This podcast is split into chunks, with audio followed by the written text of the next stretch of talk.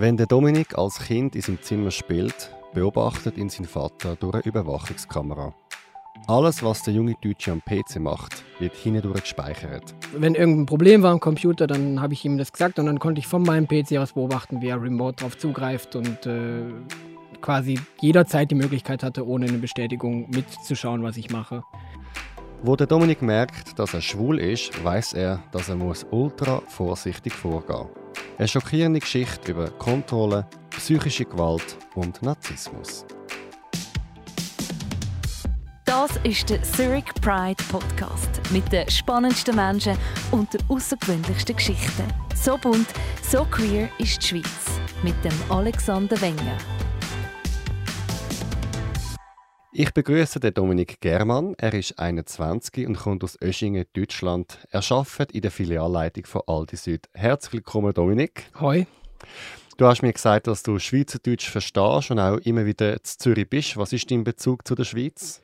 Das ist halt, gerade wenn man an der Grenze wohnt, so ziemlich der erste Anlaufpunkt, weil es auf der deutschen Seite einfach quasi nichts gibt, was irgendwie stadtmäßig ist. Und wenn man was braucht, geht man eher in die Schweiz. Und bist du auch schon an unserer Pride gewesen? Ja, schon zweimal bin ich dabei gewesen. Und wie ist die Stimmung? Ja, mega. Das ist immer wieder gerne. Schade, dass dies Jahr nicht war. ja, absolut. Du bist 1999 geboren in Deutschland. Erzähl mal, wie bist du aufgewachsen? Ähm, ziemlich viel äh, Umzüge und ziemlich viel hin und her in den ersten Lebensjahren.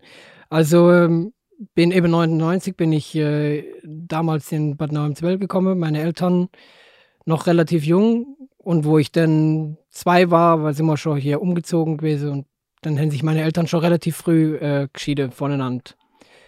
Und ähm, bei der Frage, wo oder wie ich aufwachsen kann, ist es dann schlussendlich so gelandet, dass ich bei meinem Vater gelandet bin, weil der damals wohl ähm, besser verdienend war oder besser dastand finanziell als sie und äh, direkt von Anfang an auch gesagt hat, dass er so ein bisschen eher mich will und das auch irgendwie durchgesetzt hat. Das ist eher speziell, finde ich. Also für mich jetzt, dass du bei meinem Vater aufwachst, man sagt eigentlich, dass Gericht mehr ähm, Kind den Müttern zusprechen. Weißt du, warum genau damals der Entscheid war, beim Vater aufzuwachsen? Das Ding war, er hätte, glaube von Anfang an relativ äh, stark Einfluss genommen auf die Entscheidung, ähm, weil er von sich aus, äh, glaubt, die, insoweit die Kontrolle halt haben wollte, dass er quasi nicht sich sein Kind wegnehmen lässt und dann hätte er quasi meine Mutter auch von Anfang an ein wenig schlecht dargestellt und äh, hat so quasi die Entscheidung manipuliert, dass es zu ihm gelandet ist. Was weißt du darüber? Was hat er gesagt über die Mutter?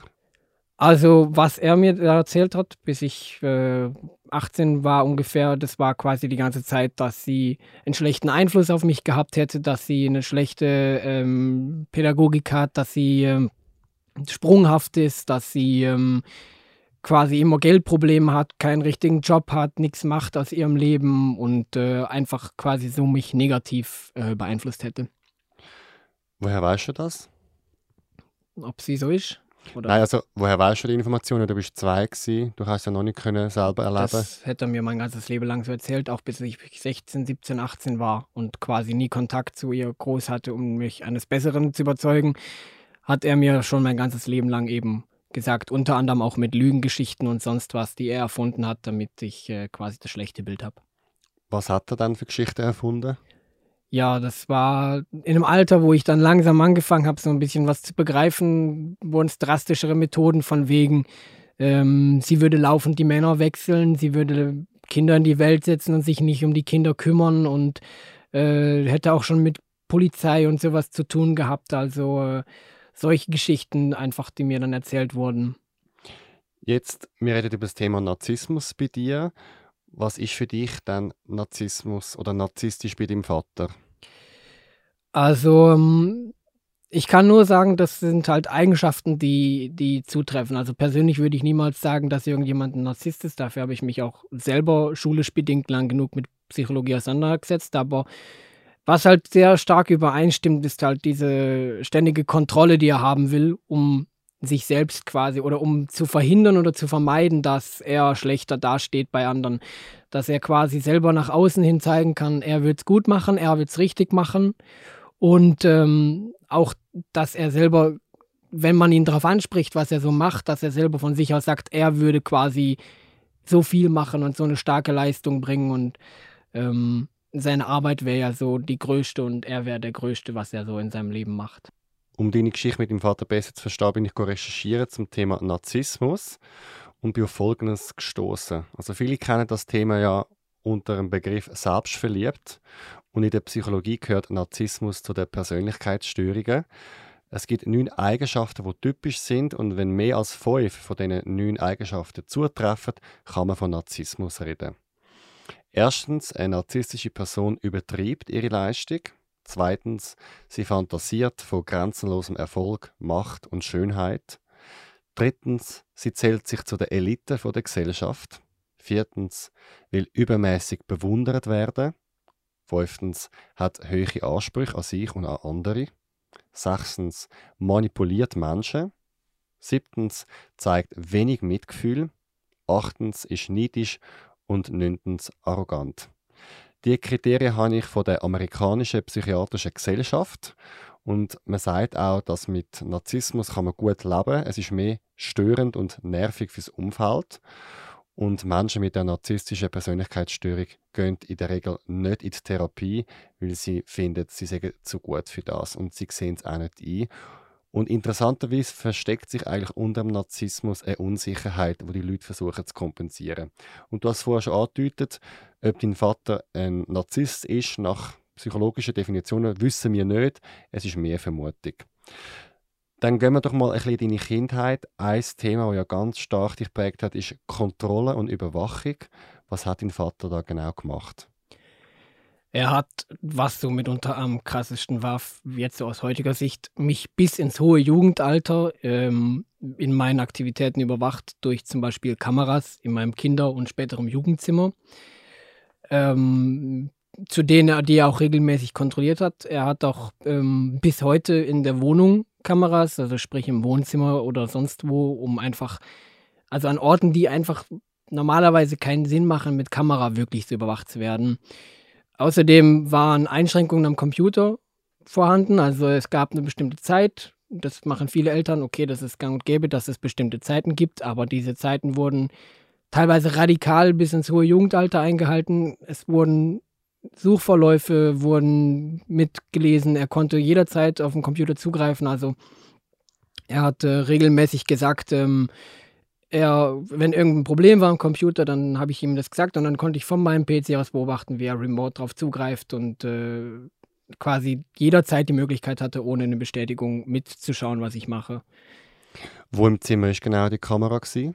Die war im Kinderzimmer wie auch im späteren Jugendzimmer auf dem Kleiderschrank, sodass sie von der oberen Ecke das Zimmer komplett inklusive Bett und allem überwachen konnte. Also hat es keinen toten Winkel gegeben, er hat alles können anschauen Allerhöchstens unter dem Kleiderschrank. Und hat er dann das live beobachtet oder hat er das einfach aufgezeichnet und ist punktuell schauen? Also live hat er, natürlich weiß ich nicht, was er gemacht hat. Ich kann ja nicht ihn beobachten, während er mich beobachtet, so, aber so was auf jeden Fall war, wenn mal was war oder so, um irgendwelche Beweise zu suchen oder sowas, hätte er punktuell äh, nachgeschaut, was ich gemacht habe, zu welcher Uhrzeit. Hat er dich dann auch darauf angesprochen, was er gesehen hat darauf? Also was war zum Beispiel, wenn ich als, als kleines Kind oder also was kleines Kind, wenn ich äh, wenn ich zum Beispiel abends mal ins Bett sollte und dann war ich im Bett noch irgendwie wach und sowas, dann kam am nächsten Tag eben, er hätte gesehen, wie ich dann noch wach war und so oder so. So sowas kam dann, aber meistens, wenn ich irgendwas gemacht habe, war es wirklich nur, wenn es irgendwie einen Beweis gebraucht hat für irgendwas. Zum Beispiel?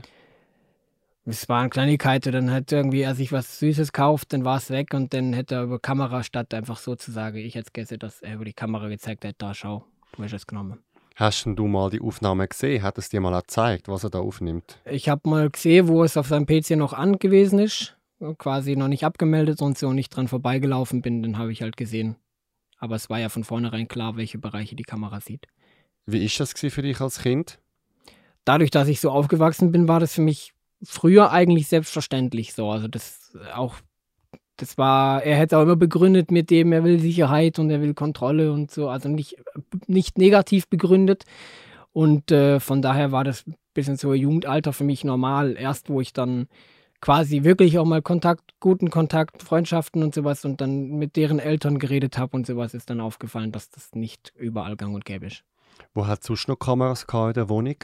Also ich wusste nur von noch Flur und Schla äh, Wohnzimmer und ähm, wo sonst noch war. Ich weiß, dass später noch im Garten ein installiert wurde, aber das hat er dann zum Beispiel auch alles begründet mit dem, was er beruflich so macht, dass er das braucht.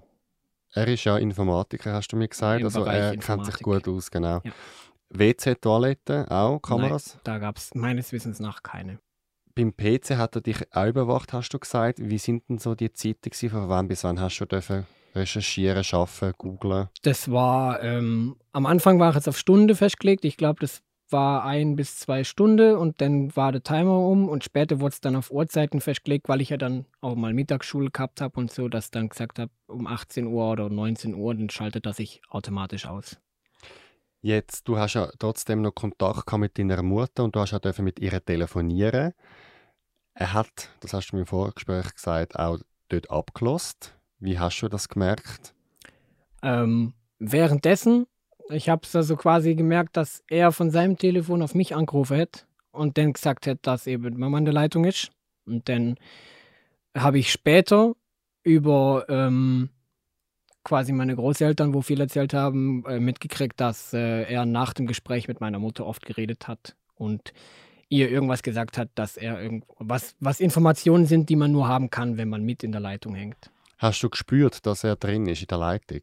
Er war halt die ganze Zeit auch am Telefon, während wir telefoniert haben. Das war, also es war schon so eine gewisse Atmosphäre von, wir können nicht ungestört reden. Hast du dann gewisse Themen auch nicht angesprochen dann? Ich habe es sowieso immer auf, auf ein Minimum begrenzt. Auch unter anderem darum, weil er quasi mir ja sie als schlechte Person dargestellt hat. Und ich meine, wenn man einem Kind was erzählt, ich habe das geglaubt. Ich habe natürlich jetzt nicht gesagt, dass sie irgendwie die Tollste ist und so. Und von daher habe ich sowieso immer ein wenig distanziert geredet. Was hat noch so für Regeln gegeben im Haushalt? Gut, ähm, das Schwierige für mich ist jetzt zu sagen, wo hört es auf mit normalen Regeln. Ich denke, solche Sachen wie abends heimkommen, wenn Laternen angehen oder sowas, das ist Denkgang und gäbe und normal. Aber es waren einfach so zum Beispiel Sachen wie, ähm, ich darf nicht äh, in, in deren Schlafzimmer, ich darf nicht in deren Wohnzimmer, ich äh, muss bestimmte Regeln einhalten. Also ja, Deren ist wer?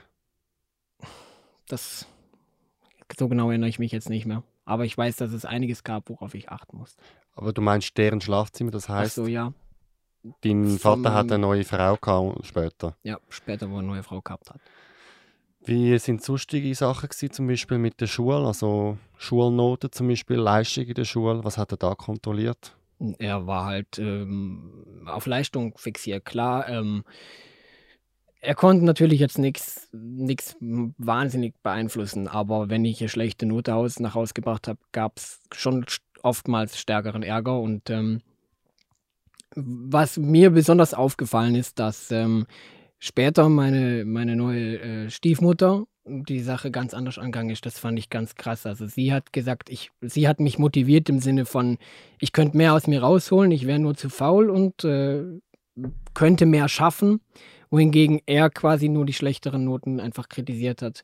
Was auch krass war, fand ich, ähm, und das zieht sich bis, bis heute durch, wenn ich mal was geleistet habe, wenn ich mal was geschafft habe, wenn ich mal eine gute Note nach Hause gebracht habe, dann kam meistens nichts. Also kein Lob, kein Kommentar. Er war auch zum Beispiel nicht an meiner Abiturfeier. Es kam kein Kommentar zu meinem sehr guten Abitur. Also Das ist übrigens auch Narzissmus, was ich weiß, dass es äh, um Leistung geht und dass Kinder auch da sind, um sich selber besser zu fühlen. Also zum Beispiel das Phänomen von Eltern, wo zum Beispiel das Kind können mega anfähnen beim Fußballplatz und umschreien, wenn das Kind ein Goal macht, aber die emotional total abwesend sind, einfach weil sie ein Publikum brauchen, um zu zeigen, wie großartig sie als Eltern sind. Jetzt wir sind ein Podcast, das heißt, man kann ihn jetzt nicht zeigen, aber versuche ihn mal ein zu beschreiben. Wie sieht dein Vater aus? Wie groß ist er? Ist er gefürchtig? Hat er ein liebes Gesicht? Wie muss ich mir ihn vorstellen? er ist relativ, ähm, genau wie ich, relativ klein. Mit äh, 1,70, 1,72, lass es sowas sein. Ähm, ist aber vom, vom Aussehen her, finde ich, genau, geht er auf in seinem Ding äh, so ein bisschen geschäftsmäßig, so im Business drin. Und äh, rennt auch immer mit Hemd oder mit, mit Anzug oder Poloshirt oder sonst was rum. Ähm, ein meiner Meinung nach böser Vergleich ist, was einige meiner Freunde jetzt sagen, dass er ein bisschen Gesichtszüge-Ähnlichkeiten hat mit Putin, was äh, nicht ganz abgestritten werden kann, aber wenn man einen, groben Gesichtszug braucht, also er hat schon ein strengeres Gesicht, ähm, man sieht ihm auch ein bisschen so eine Strenge an und er kann sehr schnell umschlagen, also er kann nach außen hin sehr freundlich wirken, er kann sehr nett sein, aber auch immer auf so geschäftlicher Ebene, aber er kann auch sehr schnell Autorität ausstrahlen und sehr schnell umschalten. Das ist so ein Merkmal, wo man auch im Gesicht ein bisschen ansehen kann. Wie macht er das dann? Also tut er sich so aufblustern oder? Das ist die Aura. Ich habe keine Ahnung. Also das ist nicht so, dass er sich irgendwie größer macht oder so, sondern die Art, wie er redet, die, die Tonart, die, die Wortwahl und eben auch einfach seine Ausstrahlung kann sehr, sehr schnell umschlagen. Was sind so typische Sprüche, die er gesagt hat? äh, basta, jetzt wird nicht diskutiert, jetzt ist Feierabend. Also quasi jedes Mal, wenn, wenn die Diskussion ihm zu lange gegangen ist oder wenn ein Argument kam, wo, wo quasi nichts mehr dagegen zu halten war, war immer Schluss. War immer Ende Gelände fertig. Wie fest hast du dich gewehrt als Kind? Gar nicht. Ich habe äh, im, im, Jugendalter, wenn man dann natürlich äh, im Jugendalter wird man immer ein bisschen rebellischer. Da, das gehört, glaube ich, auch zum Erwachsenwerden dazu. Da habe ich dann angefangen, doch teilweise mal ein bisschen gegenzuhalten, aber oft bin ich dann einfach dem Druck gewichen und habe dann gesagt, okay, des Friedens willen sage ich nichts. Was sich dann aber mit 18, 19 stark geändert hat, gerade jetzt mit meiner Beziehung, wo ich jetzt habe und Auszug und allem, was jetzt ist, ist einfach so, dass ich zum Beispiel, wir hatten jetzt vor kurzem eine, eine Riesendiskussion um, um das Thema, dass ich mir jetzt ein neues Auto kaufen möchte, wo er alle Steine mir in den Weg legen wollte. Und äh, da habe ich mich jetzt zum ersten Mal wirklich komplett durchgesetzt, habe mir das Auto gekauft, um, um ihm auch zu beweisen, jetzt zu sagen, hey, es ist abbezahlt, es ist tipptopp und schau mal, ich ziehe mein Ding durch. Das war jetzt der erste wirkliche komplette Aufstand. Hat es von seiner Seite irgendwelche Formen von körperlicher Gewalt, Misshandlungen, Missbrauch gegeben? Was mal war, ist, dass er, wenn es ihm zu viel geworden ist und wenn ich äh, eben gerade in dieser Jugendphase ein bisschen ausfallend wurde, dass er quasi mich dann mal am Hals gepackt hat und, und irgendwo hingedrückt hat. Das war so das Maximum.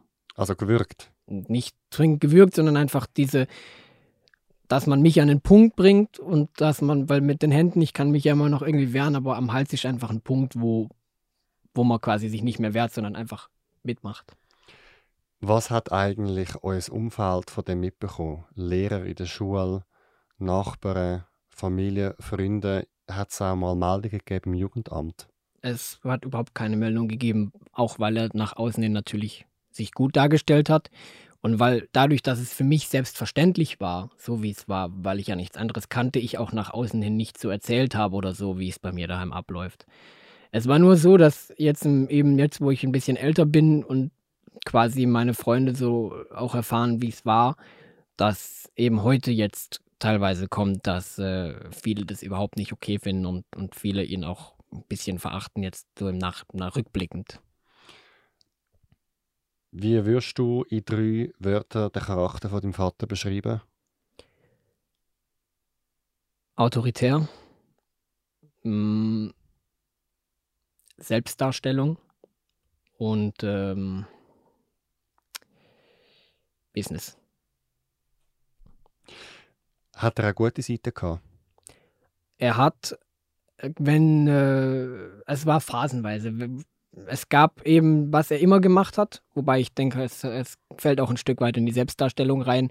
Finanziell war er nie irgendwie, also als ich noch jung war, nie irgendwie ein Faktor, wo Nein gesagt hat. Also Klar, eben, wenn es um was ging, wo er die Kontrolle nicht mehr hat, gehabt hätte, zum Beispiel ein Handy oder sowas, das habe ich relativ spät erst gekriegt. Aber wenn irgendwas anderes angefallen ist, dann finanziell hat er immer da quasi, war ja kein, kein Problem. Ähm, auch was war, er hat viele von seinen Hobbys, die er hatte, mit mir zusammen mal gemacht. Zum Beispiel eben, wir waren regelmäßig in, in Zürich-Kloten am Flughafen, haben Flugzeuge beobachtet und so und hat mir da auch was beigebracht. Also das waren eben diese Phasen, wo quasi es wo er gut war, wo er, was heißt gut, also wo er offen und freundlich war und äh, mich auch mal mitgenommen hat und mir was gezeigt hat und mir die Welt gezeigt hat. Das waren diese Phasen. Was glaubst du, was haltet dein Vater von dir?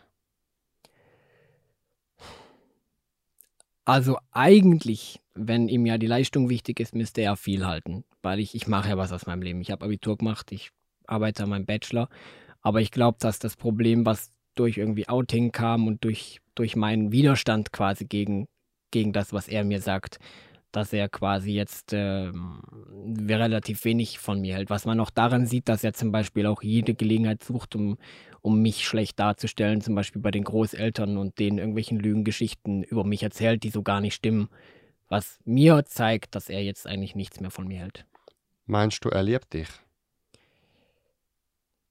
Das ist eine schwierige Frage. Das, ich glaube, irgendwo ganz tief wenn er mal wirklich auf sich hört und diesen ganzen, ganzen, diese ganzen Charaktereigenschaften mal rauslässt, vielleicht schon, aber durch all das Ganze drumherum blockiert er es selber, glaube ich, und will es nicht. Und du, was hast du für Gefühl gegenüber deinem Vater? Das ist auf diese Phasen gebunden. Wenn er diese guten Phasen hat und ich, ich, und ich mich zurückerinnere, was er mir gezeigt hat, dann mag ich ihn. Dann, dann, dann sage ich auch, ich liebe meinen Vater, aber durch all die anderen Sachen habe ich mich so sehr distanziert und habe so sehr einen schlechten Eindruck bekommen, dass ich mir heute sage, solange er so bleibt auf dieser Schiene, will ich nichts mit ihm zu tun haben. Was hat dein Vater über Homosexuelle gedacht? Immer schon negativ. Das hat schon angefangen, wenn im Fernsehen oder im Radio oder so irgendwo was lief, Pride, CSD, whatever, dann ähm, kamen schon immer abfällige Kommentare. Und auch wo dann meine, meine Stiefmutter mal gesagt hat, eben, hey, jetzt komm mal runter und das sind auch nur Menschen und ähm, quasi versucht hat gegenzuwettern, dann hat er auch gegen sie gehalten. Also es war von Anfang an offene Sache, dass er absolut homophob ist. Wie war eigentlich in dieser Zeit Beziehung zu deiner Mutter? Gewesen? Du hast ja erzählt, ihr habt ab und zu telefoniert. Habt ihr euch auch mal gesehen zum Beispiel? Nein. Von, von meinem vierten Lebensjahr circa an oder so. Also sie ist ja dann weggezogen nach Norddeutschland. Dann waren nur noch alle sechs Wochen Telefonate, die er auch mal absichtlich so gelegt hatte, dass ich dann zum Beispiel nicht da war, wenn dieser Termin war. Er wusste, ich habe irgendwie mit einem Hobby oder sonst was bin ich unterwegs. Er hat das absichtlich so gelegt, dass ich dann nicht da war. Und ansonsten habe ich sie quasi 16 Jahre lang meines Lebens nicht gesehen. Mit 8 kommt dein Vater mit der Frau zusammen, du hast vorher kurz erzählt. Das ist ja deine Stiefmutter. Sie zieht auch bei euch ein. Was hat das für eine Dynamik gegeben? Du bist übrigens Einzelkind, oder? Ja, bis zu dem Zeitpunkt mhm. Einzelkind. Meine richtige Mutter hätte noch Geschwister, also Kinder gehabt, aber mit denen hatte ich ja keinen Kontakt. Ähm, das war auf einmal eine ganz andere Luft, weil sie war eine offene, freundliche, herzliche Person. Sie war äh, immer da für einen und sie war also quasi, kann man schon ein Stück weit sagen, ein bisschen Gegen, Gegenpart zu ihm. Und ähm, sie hat natürlich auch versucht, ihn ein bisschen zu beeinflussen und auf ihn einzureden. Und sie war auch immer die Person, die zwischen ihm und mir vermittelt hat, egal um was es ging.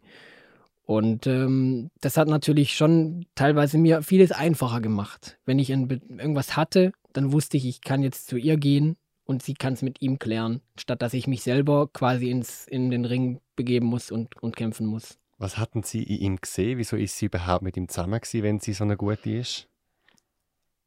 Blind vor Liebe, keine Ahnung. Das kann ich nicht beantworten. Jetzt mit 14 merkst du, dass du Gefühl hast für Männer.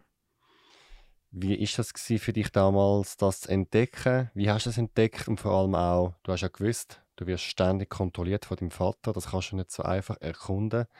Wie bist du vorgegangen? Also das Entdecken war für mich schon ziemlich. Äh, also ich habe ja tatsächlich vorher mal versucht mit einer Frau eine Beziehung so. Das äh, kennen, glaube ich, einige diese Situationen. Das hat ja dann nicht funktioniert. Und wo ich dann mich selber quasi selber wirklich gesagt habe, hey, das sind einfach Männer und vor allem zu dem zu der Zeit, es gab einen, einen Jungen aus dem aus der näheren Umgebung, der ähm, war für mich auch auf einmal nicht nur freundschaftlich interessant, sondern da wurde dann auch mehr draus und da war dann für mich äh, eine, eine, sehr schwierige Situation, weil ich eben wusste, dass ich mich hier in einem Terrain bewege, wo daheim überhaupt nicht gern gesehen ist. Das heißt, du hast ja auch nicht können googlen, oder? Homosexualität, Coming Out, Bloß das nicht. hätte dein Vater sofort nicht. Der hätte das schon, also das, es hat ihm schon gereicht, wenn, wenn irgendwo mal irgendwo eine Werbe-E-Mail gekommen ist, wo irgendwas auch nur im, im kleinsten Anhang dazu stand. Irgendwelche, es gibt ja, wenn Pride Month ist, dann die ganzen Unternehmen machen ja dann Werbung mit Regenbogenflaggen und sonst was. Und nach einem Monat verschwindet es dann ja so wieder schön. Aber wenn dann eine Werbung damit kam, das hat ihm auch schon gereicht. Deswegen, das war für mich komplettes Tabu. Und der Bub aus deiner Nachbarschaft, der ist in dem Fall gleich alt gewesen und in dem Fall auch schwul. Ja, also schwul weiß ich jetzt nicht. Ich glaube eher bi, weil er inzwischen Freundin hat. Wobei das, man weiß ja nicht. Das muss ja überhaupt nichts heißen. Ähm, aber auf jeden Fall bi. Und ähm, das war damals halt so Experimentierphase für beide, wo, glaube ich, für beide das so auf einmal interessant geworden ist. Das heißt, es ist auch, du hast auch Gefühl für ihn. Es ist etwas Romantisches, nicht nur sexuell. Das war auf beiden Ebenen Also sexuell und romantisch. sexuell und romantisch. Und wo haben wir dann getroffen? bei ihm. Das war immer alles bei ihm, weil bei mir ging ja nicht, weil war ja alles mit Kameras überwacht. Das heißt, was hast du deinem Vater gesagt, wo du hingehst? Dadurch, dass ich mit dem schon vorher befreundet war, war das ja kein Problem. Äh, ich habe einfach gesagt, ich, ich gehe zu einem Kumpel, ich gehe zu einem Freund und war dann halt mal einen Tag weg oder so und das war nicht wirklich ein Problem für ihn. Ist er misstrauisch geworden?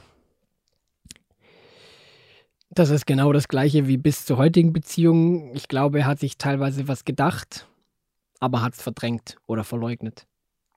Woher weißt du das?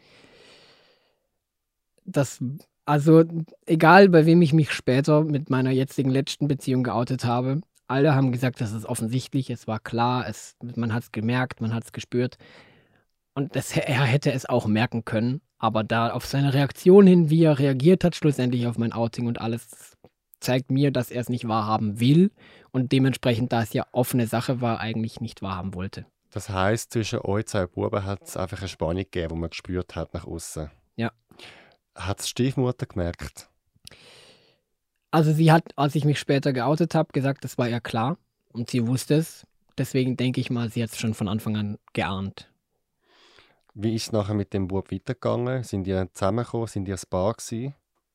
Offiziell ja sowieso nie, aber es ist sich auch so, so nach einer Weile einfach verlaufen. Also er war dann irgendwann mal ein Kontaktabbruch und ich weiß ja bis heute gar nicht mehr ganz genau warum und wieso, aber es war einfach so, dass äh, irgendwann mal das verlaufen ist und man hat auch mittlerweile keinen Kontakt mehr. Man sieht sich vielleicht mal an einem Fest irgendwo und winkt dann kurz und dann war es das. Und äh, er hat ja inzwischen auch eine Freundin, also Ist denn für dich dann dort klar gewesen, dass du schwul bist? ja, danach war für mich klare Geschichte. Vor allem dadurch, dass ich ja auch mal eine Beziehung mit einer Frau versucht habe und es nicht funktioniert hat. Mhm.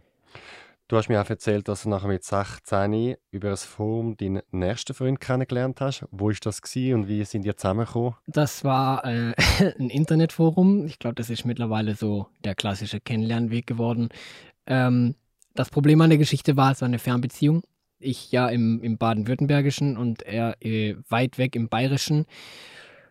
Wir haben uns einmal gesehen und dann noch ein zweites Mal gesehen und dann war es das auch schon wieder mit der Beziehung. Es war also quasi konstant eigentlich per Schreiben, per Chat, per Video eine Fernbeziehung. Aber du bist verliebt gewesen in ihn. Das war gegenseitig klare Liebe eigentlich und hätte auch vielleicht besser funktioniert. Dominik, wir reden nachher als nächstes über dein Outing und vor allem, was das nachher für ein Donnerwetter bei deinem Vater auslöst. Doch zuerst kommen wir zu unserem Themenaufruf. Du liebst Sex und kannst nie genug haben. Du suchst Ekstase, den Rausch und den absoluten Orgasmus. Und für das nimmst du auch Drogen. Du weißt zwar, dass es nicht gesund ist, doch am nächsten Wochenende ist das Rissen wieder da. Wenn du willst, über das Thema reden gern auch selbstkritisch, dann melde dich jetzt. Unser Thema demnächst. Ich bin süchtig nach Sex und Drogen. Wird Gast im Zurich Pride Podcast. Füll das Castingformular aus auf www.zurichpridefestival.ch unter dem Stichwort Podcast oder schreib mir jetzt auf podcast.zhpf.ch. Folge uns auf Instagram und Facebook, wir heißen Zurich Pride. Abonniere uns auch auf Spotify oder Apple Podcast. Die Folge wird produziert von Kevin Burke. Dominik, du hast den Entschluss gefasst, dich zu outen, Schritt für Schritt. Wo hast du angefangen und wie hast du es gemacht? Also das erste Outing war bei Freunden und Kollegen, ähm, was dann ziemlich schnell auch ausgeartet ist, weil äh, wohl jemand nicht dicht halten konnte, ähm, weswegen ich mich dann relativ schnell im Zugzwang gesehen habe, das weitere Outing relativ zügig über den Tisch zu bringen. Die erste Person außerhalb war tatsächlich meine richtige Mutter. Zu der hatte ich damals über meine Großeltern heimlichen Kontakt. Oh, wie hast du das gemacht? Immer wenn ich bei meinen Großeltern war, habe ich. Ähm, Eltern von deinem Vater? Genau, die Eltern von ihm, habe ich ähm, über deren Telefon mit ihr telefoniert und äh, Kontakt gehalten. Und ähm, damals war das natürlich nicht erlaubt, so von ihm eigentlich. Aber das Risiko war es ihnen und mir wert, dass ich Kontakt habe. Da möchte ich kurz einhaken. Das heißt, wie ist dann das Verhältnis von seinen Eltern zum Sohn, also von deinen Großeltern zu deinem Vater? Eigentlich ein ganz gutes, weil gerade meine Großmutter eine ist, die immer auf Frieden aus ist, immer auf alles muss ausgeglichen sein und ruhig sein und keinen Ärger machen. Und ähm, deswegen hat sie quasi immer an allen Stellen, wo es ging, die Fronten geklärt und ähm, deswegen war es eigentlich ein gutes Verhältnis immer. Das heißt, sie haben dir heimlich erlaubt, über ihr Telefon deiner Mutter anzuleiten. Ja. Und warum hast du das machen? Weil vorher, wie du erzählt hast, so war mein Eindruck, gewesen, bist du ein bisschen Kirn gewaschen gewesen. Du hast gedacht, deine Mutter ist eine schlechte Frau. Warum ist denn dort mit 16, 17 doch das Bedürfnis gewesen, sie besser kennenzulernen? Weil ich durch ein steigendes Alter immer mehr gesehen habe, dass das, was mir erzählt wird, nicht zwingend Sinn macht. Einerseits.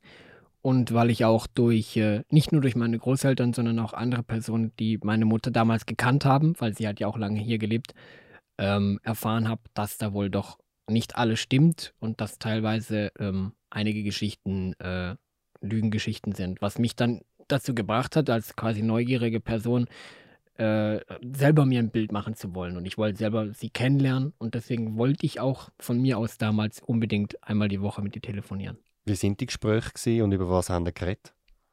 Anfangs natürlich ähm, ein bisschen zurückhaltend. Dann ging es mal um Schule, was ich so erlebt habe oder sonst was. Also ich habe eher von mir aus erzählt. Und je, je, weiter die Zeit dann vorangeschritten ist, umso mehr habe ich dann auch über sie was erfahren, auch durch Nachhaken und zum Beispiel dann, dass ich noch Geschwister habe, dass sie nochmal eben Kinder hatte und wo sie jetzt lebt und wie es ihr geht und quasi auch ein Stück weit ein bisschen was aufgearbeitet, ähm, was sie, was für Lügengeschichten über sie in meinem Kopf waren und das dann teilweise auch sehr schnell aus dem Weg geräumt. Sind das schmerzhafte Momente?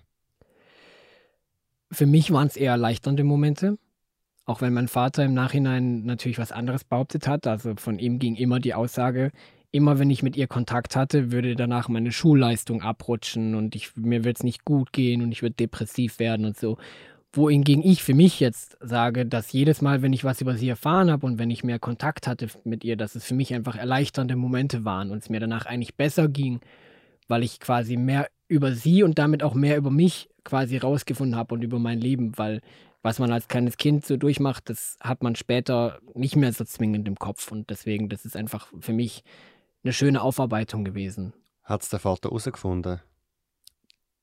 Also am Anfang nicht, aber ich meine, später hätte er es rausgefunden, weil es war auch so, dass ich eine Weile lang nicht mehr zu meinen Großeltern durfte. Bei ihnen mit der Begründung, ich hätte keine Lust mehr, ich will nicht zu ihnen. Und bei mir mit der Begründung, meine Großeltern hätten keine Lust mehr und würden mich nicht mehr haben wollen. Okay, so schlimm. Ähm, okay, dann zurück zum Outing. Du hast es dem Fall deiner Mutter erzählt. Ja. Wie hat sie reagiert? Äh, ich habe ihr gesagt, eben, ich will ihr was verraten. Und ich will eigentlich gar nicht, dass sie was dazu sagt, sondern ich will es ihr einfach nur sagen. Und ähm, dann habe ich ihr das gesagt, was Sache ist. Und dann war von ihr so quasi die Reaktion, ja, und was willst du mir jetzt sagen? So, das war für sie das Selbstverständlichste und sie hat eigentlich gedacht, dass jetzt irgendwas Krasses kommt und das war für sie total normal. Was mir natürlich einen unglaublichen Push gegeben hat, weil ich hatte quasi zum ersten Mal wirklich eine erwachsene Person aus meiner Familie, wo ich wusste, dass sie hinter mir steht. Und das war für mich auch ein Anlauf, quasi weiterzumachen mit den Outings und weiter eben durch die Familie zu gehen. Und dann war für mich quasi meine Stiefmutter die nächste Adresse, weil sie auch eben sehr offene Persönlichkeit ist. Und ähm, das kam aber bei ihr sehr ungewollt eigentlich. Wir hatten allgemein davon, dass ich äh, ein bisschen gestresst war von meinem Alltag und von der Schule und sowas. Und dann kam es irgendwie dazu, dass ich dann gesagt habe, übrigens, und so sieht's aus. Und auch sie hat damals gesagt, das hat sie schon geahnt und sie hat kein Problem damit. Wobei ich manchmal das Gefühl hatte, sie, also sie hat nie ein Problem, aber sie nimmt es auch nicht als 100% normal. So, also Akzeptanz. Das war so dieses Ding. Und ähm, quasi sie wusste es dann als nächstes und dann danach quasi auch, wir haben damals mit ihren Eltern, also von meiner Stiefmutter, die Eltern, haben wir zusammen im Haus gelebt. Denen habe ich es dann auch irgendwann mal gesagt. Und dann waren wir irgendwann mal an dem Punkt, wo wir am Abendessenstisch saßen und alle an dem Tisch wussten es, mit Ausnahme von meinem Vater. Und äh, das war natürlich eine, eine krasse Situation, weil man hat irgendwie Andeutungen mal gemacht oder man, ich habe gesagt, ich bin heute Abend weg und alle wussten wohin und mein Vater natürlich nicht. Und das war eine ziemlich schwierige Situation auch in dem Moment. Irgendwann mal war ich an dem Punkt, wo ich dann eben zu dem Zeitpunkt die Fernbeziehung auch mal das richtig sehen wollte, meinen Freund damals treffen wollte und äh, auch mal wirklich länger sehen wollte. Und dann wollte er hierher kommen. Und dann habe ich gedacht, okay, jetzt muss ich sagen, weil ich kann nicht eine Woche lang mit einem Freund meine Zeit verbringen, mit einem fremden Typen für meinen Vater und der weiß nicht, was Sache ist. Und irgendwann mal muss es ja auch gesagt sein. Und eine ganze Woche haben wir es vor uns hergeschoben. Und das ist das, was ich vorhin meinte mit diesem Verdrängungsding. Also ich habe ihm gesagt, wir müssen reden, ich will dir was sagen. Und eine ganze Woche haben wir das so gemacht. Und er hat immer gesagt, ja, morgen, ja, morgen, er ist beschäftigt, er kann nicht, er hat keine Zeit. Und irgendwann mal hat dann meine Stiefmutter gesagt, hey, jetzt setz dich hin mit dem Jungen und red mit ihm. Sie war nebendran in der Küche, hat mitgehört. Ich habe auch gesagt, ich will, dass sie nebendran sitzt, weil ich keine Ahnung hatte, was die Reaktion war. Ich wusste nur, dass sie nicht gut ausfällt. Und dann habe ich ihm gesagt, ja, nächste Woche kommt jemand vorbei. Und das ist nicht irgendjemand, sondern mein Freund. Und man hat in dem Moment ihm angesehen, die komplette Mimik ist runtergerutscht, die Stimmung 10 Grad kälter im Raum das war eben diese komplette, wie so eine Wand um ihn rum. Er hat auch eben mit den, mit den Lippen gezuckt und man hat ihm richtig angesehen, das wie so eine Bombe, die gleich explodiert. Und ein einziger Kommentar danach hat gesagt, ich soll machen, was ich will, aber nicht vor seinen Augen und nicht in seinem Haus. Und das war seine Reaktion. Und danach dachte ich mir, okay, äh, bevor es jetzt hier gleich komplett explodiert, bin ich dann aufgestanden und gegangen. Woher bist du? Zu mir hoch ins Zimmer und äh, runterkommen. Und dann natürlich erstmal meinen Freunden geschrieben, hey, ich hab's jetzt gemacht. Ich habe ihm geschrieben. Und äh, an dem Abend habe ich mich dann auch noch mit einer guten Freundin getroffen und das war dann so einerseits eine Erleichterung, weil quasi die Bombe geplatzt ist, aber andererseits, weil eben die Bombe geplatzt ist, einfach so eine richtig surreale Situation. Das war für mich so kompletter wie so ein Punkt im Leben, wo einfach, man ist in der gleichen Situation, man ist im gleichen Umfeld, man hat die gleichen Leute um sich herum, aber es ist alles anders. Und das war ziemlich schwierig. Und die Tage danach, da war auch immer Stille. Also wir saßen am Tisch, wir haben teilweise, ich habe zu einer anderen Uhrzeit gegessen als er. Die ersten Tage, ich habe immer zu einer anderen Uhrzeit gegessen als er. Ich war immer auf Abstand und er auch. Dann war er abends weg und quasi man ist sich aus dem Weg gegangen. Und ähm, dann kam mein Freund, meine damalige Fernbeziehung. Und dann ging es natürlich nicht, dass er bei uns pennt oder so. Das war ja absolutes No-Go gewesen. Und dann haben wir es vereinbart, dass ich bei einer Schulfreundin quasi die Tage verbringe und wir bei denen im Keller hatten, die noch ein Zimmer mit Bett und so, wo wir dann bei denen waren. Und ähm, da hat er dann quasi meine Stiefmutter losgeschickt damals, um über sie mir mitzuteilen, dass er enttäuscht ist, dass ich das jetzt durchziehe und dass er quasi überhaupt nicht einsieht, dass ich das so mache und er erwartet eine Entschuldigung von mir, dass ich jetzt bei einer Freundin übernachte und quasi mir Vorwürfe gemacht hat. Kann es eigentlich sein, dass, also dein Vater ist homophob gewesen, das hast du gesagt, aber kann das sein, dass er noch etwas anderes bei mir eine Rolle spielt, dass du anfängst dich zu wehren und er die Kontrolle über dich verliert in dem Moment? Das kann ich mir auch gut vorstellen, weil quasi sein ganzes Ding vorher mich irgendwo reindrücken in so eine Schiene, um quasi mich so zu haben, wie, es passt, wie es gut ist. einerseits natürlich gut für mich, weil damit kommt man im Leben vielleicht auch ein Stück weit vorwärts, wenn man quasi immer auf Erfolg getrimmt wird. Andererseits natürlich macht es einen psychisch auch ein bisschen kaputt. Und quasi an dem Punkt, wo er gemerkt hat, dass er irgendwo ganz massiv die Kontrolle verloren hat, und zwar im Bereich über meine Lebensentscheidung und wie ich leben will, ich glaube, in dem Punkt war es ihm ein Stück weit zu viel. Du bist aber dort wohnen geblieben für einen Moment. Ich bin dort noch sehr lange wohnen geblieben. Aber quasi. Eiseskälte abends. Eiseskälte und kompletter Kontaktabbruch quasi. Du hast mir erzählt, dass das mit dem Freund nicht lang gehabt hat. Also, ihr habt euch dann nachher dann getrennt. Ja. Und du hast dann auch einen neuen Freund kennengelernt. Er ist auch heute bei uns, er hockt draussen und lässt zu. Wie hast du deinen aktuellen Freund kennengelernt und wie sind ihr zusammengekommen? Wir sind jahrelang morgens im selben Bus gefahren. Und sein Bruder war sogar mit mir in der Band. Und irgendwann mal habe ich dann online, welche Überraschung, ähm, ihn kennengelernt und dann haben wir dann eben dann festgestellt, dass ich seinen Bruder kenne, dass wir uns jeden Tag eigentlich über den Weg laufen und nie wirklich ins Gespräch uns getraut haben oder so. Und ähm, dann haben wir relativ schnell uns oft getroffen und ähm, irgendwann mal, dann haben wir eine Beziehung angefangen. Und von dieser Beziehung aus hat es dann auch nicht lange gedauert, bis er erfahren hat, wie es bei mir abgeht und wie mein Leben aussieht und mich quasi da rausgezogen hat. Also ich habe dann ähm, relativ schnell oft bei ihm übernachtet, bei ihm irgendwie gewohnt, mehr oder weniger, mitgegessen und so Stück für Stück bin ich jetzt an dem Punkt, an dem ich mich auch offiziell umgemeldet habe und mein ganzes Zeug quasi bei meinen Eltern raus habe und bei ihm jetzt wohnen. Also du wohnst jetzt seit mehr als einem Jahr jetzt bei ihm? Ja. Wie fühlt sich das an, nicht mehr überwacht zu werden? Wahnsinnig erleichternd.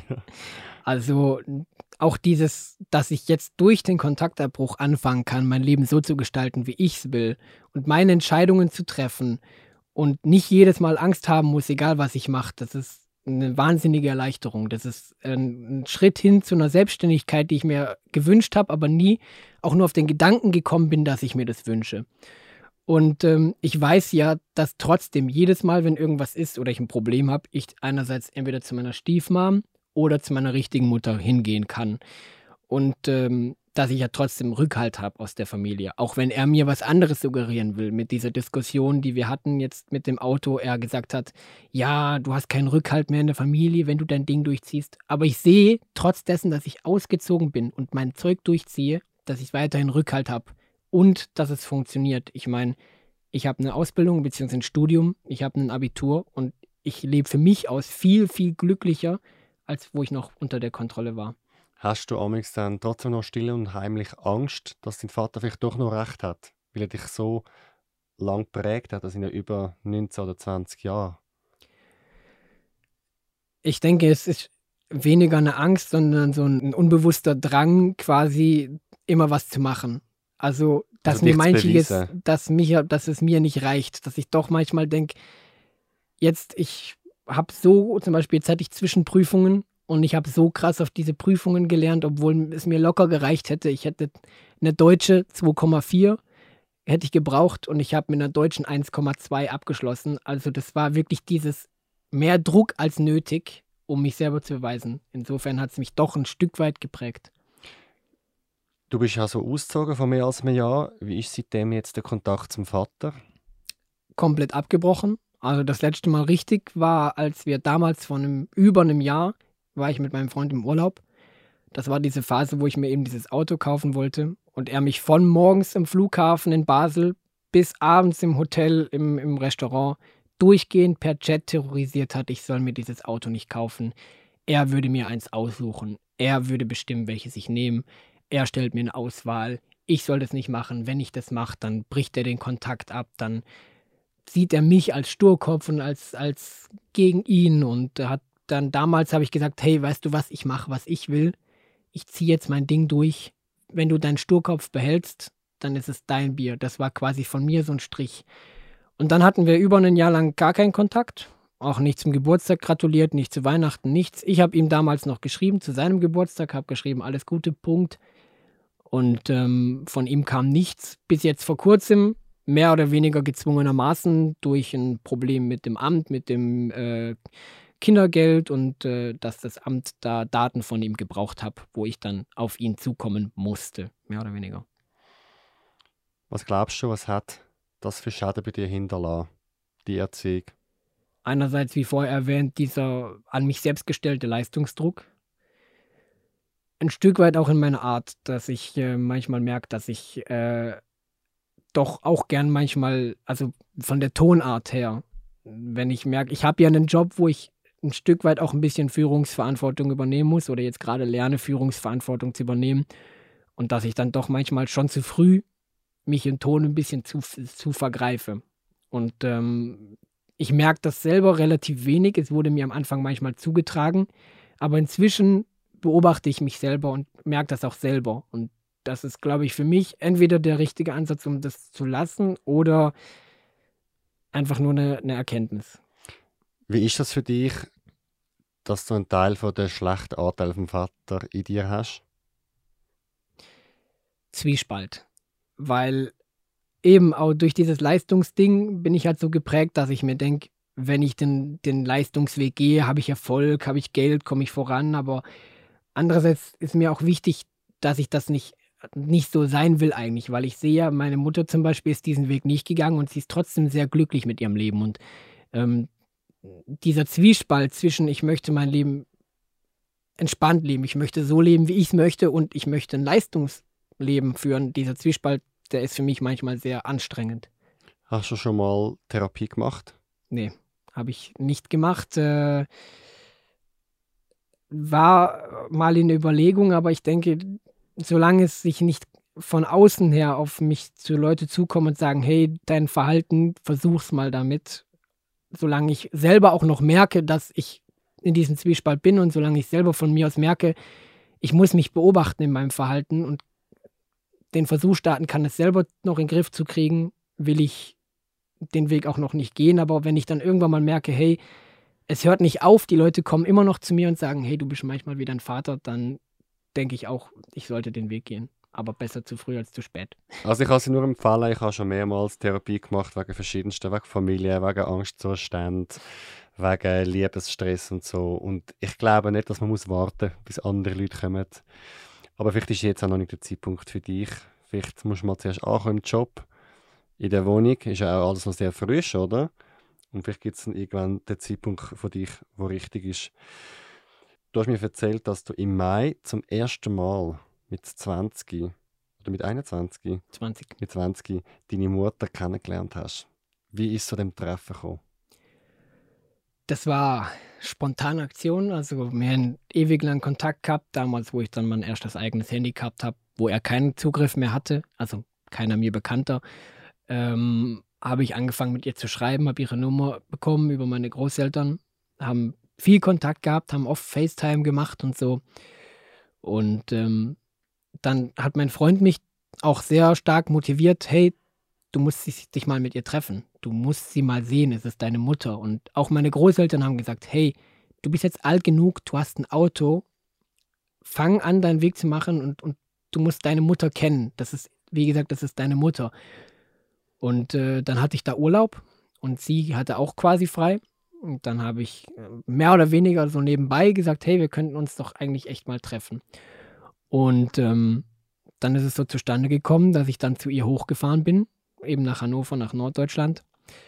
Und ähm, sie dann quasi zum ersten Mal für eine Woche getroffen habe. Und ähm, das war für mich, wo ich angekommen bin, wie ein Zuhause ankommen. Also sie hat mich da schon sehr, sehr äh, extravagant begrüßt. Sie äh, ist in einem Motorradclub drin. Da haben die mit den Motorrädern schon drei Orte vorher an der Seite gestanden, sind dann im Korso um mich rumgefahren bis zu ihr nach Hause. Schilder an der, an der Wand hat sie gehabt. Äh, ihre anderen Kinder sind da gestanden, haben es gefilmt und so. Also das war eine herzliche Begrüßung bis zum geht nicht mehr. Und in dieser Woche oder in dieser nicht mal ganzen Woche, wo ich bei ihr war, habe ich mich so wohl gefühlt ich habe mit ihr auch abends lange zum Beispiel auf dem Balkon gesessen und geredet und einfach, natürlich, man will halt 16 Jahre aufholen wieder. Und ähm, dann haben wir so viel besprochen und das war so schön, einfach mal über alles reden zu können und jemanden dabei zu haben, der quasi alles damals auch mitgekriegt hat und auch mal einen anderen Blickwinkel auf die Sachen zu bekommen und auch mal eine andere Sichtweise zu kriegen auf, auf Erzählungen. Und ähm, das war für mich quasi so ein Zuhause ankommen einfach. Das sage ich mir auch so. Ich habe mich einfach wohlgefühlt und ich konnte mich endlich, ich konnte wie eine Therapie eigentlich. Ich konnte drüber reden. Ich konnte es rauslassen. Ich konnte meine Gefühle zeigen. Ich konnte endlich sagen, was mich, was für Fragen mich belasten, was ich in meinem Kopf, was da vorgeht. Und das war quasi so die erste Gelegenheit, richtig mal mit meiner Mutter darüber zu reden. Und ähm, das war die erste und auch mit Abstand nicht die letzte. Wir haben uns, jetzt war sie, im Sommer war sie hier zum ersten Mal. Und jetzt nächste Woche fahre ich zum Beispiel wieder zu ihr hoch, dann auch mit meinem Freund. Was hast du für Fragen an sie gehabt und was sind da so für Gefühle aufgekommen? Also es waren ganz viele Fragen zu, welche Geschichten von meinem Vater stimmen und welche nicht. Es waren viele Fragen zu, wie ist es damals wirklich gelaufen und wie haben beide sich damals verhalten und wie, inwieweit hat, haben beide Dreck am Stecken oder kein Dreck am Stecken oder was ist einfach damals passiert. Und von den Gefühlen war es einfach dieses, man kann es gar nicht beschreiben, dieses, man hat 16 Jahre lang quasi nur eine Stimme am Telefon als Mutter, die man dann alle sechs Wochen mal gesehen hat oder gehört hat. Und dann hat man irgendwann mal auch mal Bilder gesehen oder nur mal auf, auf dem Tablet ein Gesicht mit FaceTime, mit Skype, was auch immer.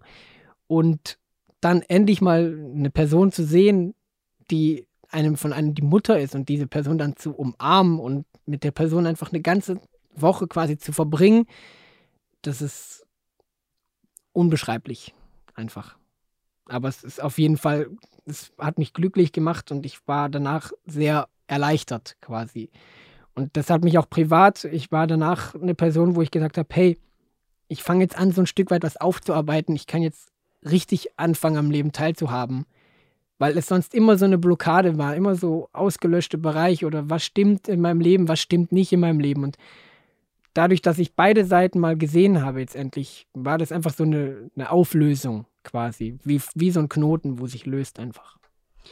Ich, ich, du erzählst das recht nüchtern irgendwie, aber irgendwie, ich merke gerade, das löst gerade sehr viel in mir aus, obwohl ich nicht so eine Geschichte habe, aber irgendwie habe ich das Gefühl, ich spüre da so, wie das einfach sich ein riesiger Knoten irgendwie löst und finde das sehr berührend, dass die Geschichte mit dem Töff, wie sie da um dich fahren und so und der Sohn sozusagen wie heimkommt, also ja, es freut mich für dich. Ähm, du hast ja dich selber gemulden bei unserem Podcast und hast deine Geschichte erzählen. Was ist dann deine Motivation, deine Geschichte zu erzählen und was ist auch deine Botschaft? Ich weiß, dass ich nicht der Einzige bin mit, mit Problemen beim Outing und ich weiß, dass quasi jedes Outing Schwierigkeiten mit sich bringt. Und ich habe letztens erst wieder einen Beitrag gelesen, irgendeine deutsche Zeitung, dass dass der Anteil von, von Homosexuellen oder Transgendern oder allen einfach, die, die ein Outing vor sich haben, die in diesem Outing Diskriminierung erfahren und die Probleme in ihrem Leben deswegen erfahren, dass der unglaublich hoch ist und die Dunkelziffer noch viel höher ist.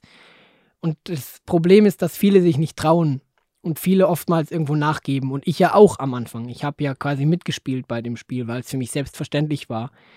Aber das Wichtigste ist einfach, dass ich danach gesehen habe, wenn ich angefangen habe, mein eigenes Ding durchzuziehen und nicht auf irgendwelche Personen zu hören, die mich beeinflussen wollen, die mich manipulieren wollen, sondern einfach angefangen habe, mein Leben zu leben, wie ich es will, dass das quasi der größte Schritt vorwärts war in meinem Leben und dass dieses Outing mir im Nachhinein viel mehr gebracht hat als alles andere, weil hätte ich mich nicht geoutet, wäre ich nicht an dem Punkt, an dem ich jetzt bin.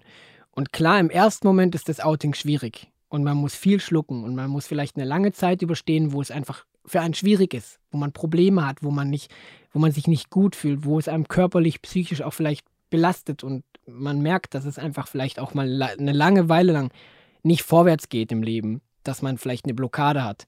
Aber dass dieser Schritt, dass man sich dann outet, dass der langfristig dazu führt, dass man zu sich selber stehen kann und dass man auch quasi, wie ich gesagt hatte, so eine eine eigene kleine Revolte anfangen kann und sein eigenes Ding mal durchziehen kann, einfach, um sein Leben so zu leben, wie man will, weil schlussendlich ist das das Einzige, was einem glücklich macht. Was wünschst du dir bezüglich deinem Vater? Dass er irgendwann mal erkennt, was er gemacht hat, weil ich glaube, das ist auch ein Problem, dass er nicht sieht, was er tut oder sich nicht ganz bewusst ist. Und wenn er das dann erkennt, dass er vielleicht einsieht, dass er manchmal Fehler gemacht hat und dann von sich aus, ohne dass irgendjemand ihm was sagt, sondern von sich aus dann mal zu mir kommt und sagt, hey, wir müssen reden. Ich habe bisschen Scheiße gebaut. Wir müssen mal reden und es tut mir leid, dass er von ihm kommt und sagt, es tut mir leid, das und das ist passiert. Ich möchte nochmal neu anfangen. Und dann würde ich auch jederzeit bereit sein und zu sagen, hey, ich gebe dir nochmal eine Chance. Wir gucken nochmal und ich bin offen dafür. So. Wie hoch sind die Chancen? Schwindend gering. und sie werden gefühlt immer kleiner. Das Schade. ist das Problem. Was wünschst du dir sonst für dich und dein Leben? Dass ich selber nicht auf den Weg komme, den mein Vater gegangen ist. Klar, natürlich äh, nicht, dass ich komplett abrutsche oder so, sondern einfach eine gesunde Mitte finde zwischen einem Leistungsdruck, also nicht an mich selber, sondern zwischen ich habe einen guten Job, der mich ein bisschen absichert, damit ich privat mein Leben so leben kann, wie ich es möchte und nicht irgendwie in irgendwelche Eigenarten verfalle oder immer mehr will, immer mehr will und äh, dass ich mir irgendwann mal einen Punkt setze und sage, bis dahin und jetzt ab dahin läuft's. Vielen Dank, Dominik, fürs Gespräch. Danke für die Möglichkeit.